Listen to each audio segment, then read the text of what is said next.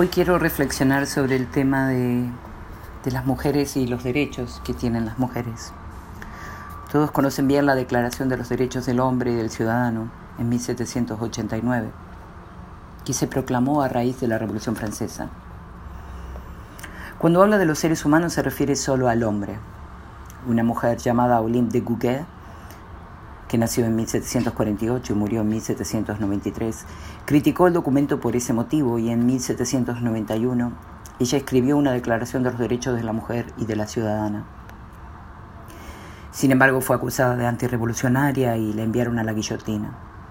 Fue una de las tantas mujeres que perdieron la vida en su afán de proteger los derechos de la mujer. En relación al budismo, el Sutra del Loto dice que cada persona posee el potencial y el derecho innato de construir un estado de vida, de felicidad absoluta. Cuando nosotros concretamos esta felicidad, demostramos que toda esta historia de sacrificio y lucha no fue en vano. El objetivo es que cada persona logre en su forma actual y emprenda un viaje hacia el logro de su felicidad total y ayude a los que andan perdidos por el mar del sufrimiento a que alcancen ese mismo estado de vida por el bien de todos y a costa de nadie. Todas las mujeres tienen derecho a ser felices, deben estar profundamente dichosas, sin falta. Ese es el espíritu del Sutra del Loto, en el cual se cuenta la historia de una niña que tenía forma de, de dragón, aparte de ser una niña, y que logra instantáneamente la iluminación.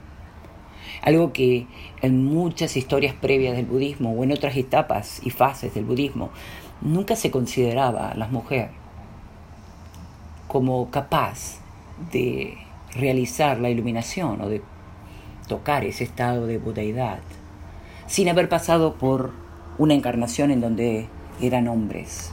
Primero, justamente esa es la belleza del Sutra del Loto y esa es una de las cosas que más uh, recalco del budismo de Nichiren Daishonin. En el siglo XIII, en una sociedad feudal como era la sociedad japonesa, una sociedad de castas también, del poder, donde el hombre tenía el privilegio y el total control de todo, no solo de la parte política, sino también de la parte espiritual. Nichiren Daishonin fue el primero que dijo que las mujeres también podrían iluminarse en su estado actual y no tenían por qué pedirle a nadie o pasar por otro estado antes de llegar a la iluminación. Esto es lo que hoy quiero dejarles para pensar. Siglo XXI. Y las mujeres todavía siguen luchando por encontrar su lugar en el aquí y ahora, no solo en la parte espiritual.